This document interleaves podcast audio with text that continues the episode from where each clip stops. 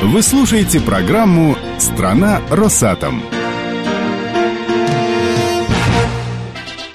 Перед саморегулируемыми организациями в этом году стоит глобальная задача – разработать программу импортозамещения продукции, используемой при сооружении объектов атомной отрасли. Подробнее об этом мы побеседовали с президентом СРО атомной отрасли Виктором Опекуновым. Свои настройки. Виктор Семенович, почему создание программы импортозамещения для стройкомплекса атомной отрасли стало приоритетной задачей? У нас, к сожалению, сегодня довольно много и технологических элементов, и конструктивных элементов при сооружении применяется, поставляемых по импорту. Бесспорно, есть очень существенный рост цен на изделия. Сегодня остро стоял вопрос о необходимости срочного развития этих производств в Российской Федерации, тем, чтобы заместить импортные поставки. Конечно, мы этим вопросом будем предметно заниматься, в том числе в системе СРО, поскольку мы занимаемся стандартизацией строительного производства. Мы сейчас ставим задачу, первое, быстро форсировать стандартизацию этих изделий, изделий, чтобы можно было определить их технические требования к этим изделиям и определить предприятия, которые могли бы быстро освоить эти изделия в соответствии с техническими требованиями, которые будут в стандартах представлены. Поэтому вот это одна из таких быстрых маршрутов, которые мы должны проходить для того, чтобы добиться импортозамещения.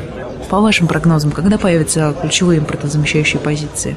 Ну, во-первых, я скажу вам, что эта работа была начата раньше, даже независимо от этого кризиса, в который мы сейчас попали. Есть такая компания Hilti, которая поставляет сегодня анкера очень высокой стоимости. Это, по существу, новый конструктив, который раньше не применялся. Применяли закладные детали, которые нужно было заранее бетон забетонировать и так далее. А сегодня применяются современные технологии, когда анкера уже на чистую бетонную стену и строго по маршруту устанавливаются. И это все анкера импортные. Сегодня мы примем стандарт эти анкера, где уже компания Hilti не оговаривается, что это компания Hilti. Но есть полный свод технических характеристик и требований к этим изделиям. И сегодня есть уже наши компании, которые готовы приступить к изготовлению этих изделий. Сейчас нам необходимо этими стандартами, которые мы сейчас вот принимаем, проложить путь от доски проектировщика до строительной площадки быстро. Как только стандарт утвержден, проектировщик имеет основание стандарт заложить эти изделия уже без указания ТУ конкретной компании, а с указанием стандарта. И тогда компания, которая под этот стандарт готова изготавливать эти вещи, эти анкера пройдут сертификацию на эти изделия, они становятся участниками рынка на эти изделия, понимаете? Поэтому этот путь уже есть. Сегодня мы, по крайней мере, два серьезных стандарта принимаем вот по импортозамещению. Это стыки передери, так называемые петлевые стыки, и анкера. А почему именно эти детали стандартизировали первыми? Понимаете, это не выбор, там, допустим, меня или кого-то из моей команды. Это выбор профсообщества. Это наши профессиональные люди, члены экспертного совета, представители наших проектных организаций, строительных компаний. Мы вместе садимся и выбираем приоритеты. И вот эти изделия попали в те приоритеты, которые сегодня, то есть они обширного применения, они прогрессивные. А это то, что можно быстро, что лежит на поверхности, что надо быстрее внедрять. А вы сможете каким-то образом контролировать конечный продукт, который получится? Да, конечно.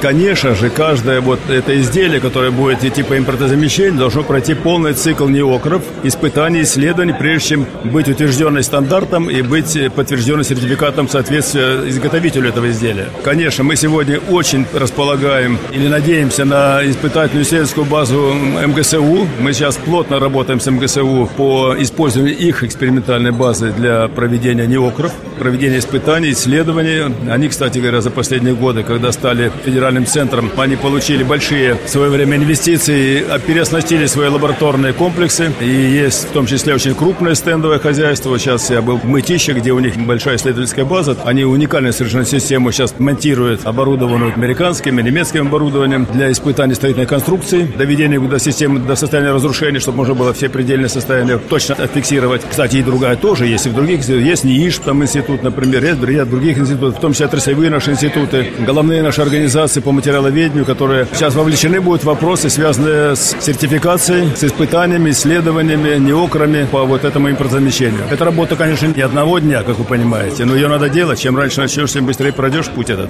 Как Росатом может мотивировать поставщиков перейти на отечественную продукцию? Росатом бесспорно мотивирует. Он сам первый мотивирован в этом направлении, потому что чем быстрее мы перейдем на отечественное производство, кстати, такие примеры уже есть, тем снижается стоимость, потому что вы понимаете, сегодня за счет курсовой разницы стоимость летает в небеса по многим изделиям, которые покупаются в долларовом номинанте. Поэтому если мы сможем в России освоить эти производства, а мы сможем, это бесспорно, никаких проблем нет. Ну, то есть проблемы есть, конечно, но это возможно. В связи с ростом курсов валют будет ли пересматриваться смета по текущим стройкам? По текущим стройкам, бесспорно, там, где невозможно заместить импорт, бесспорно пересматривается, да.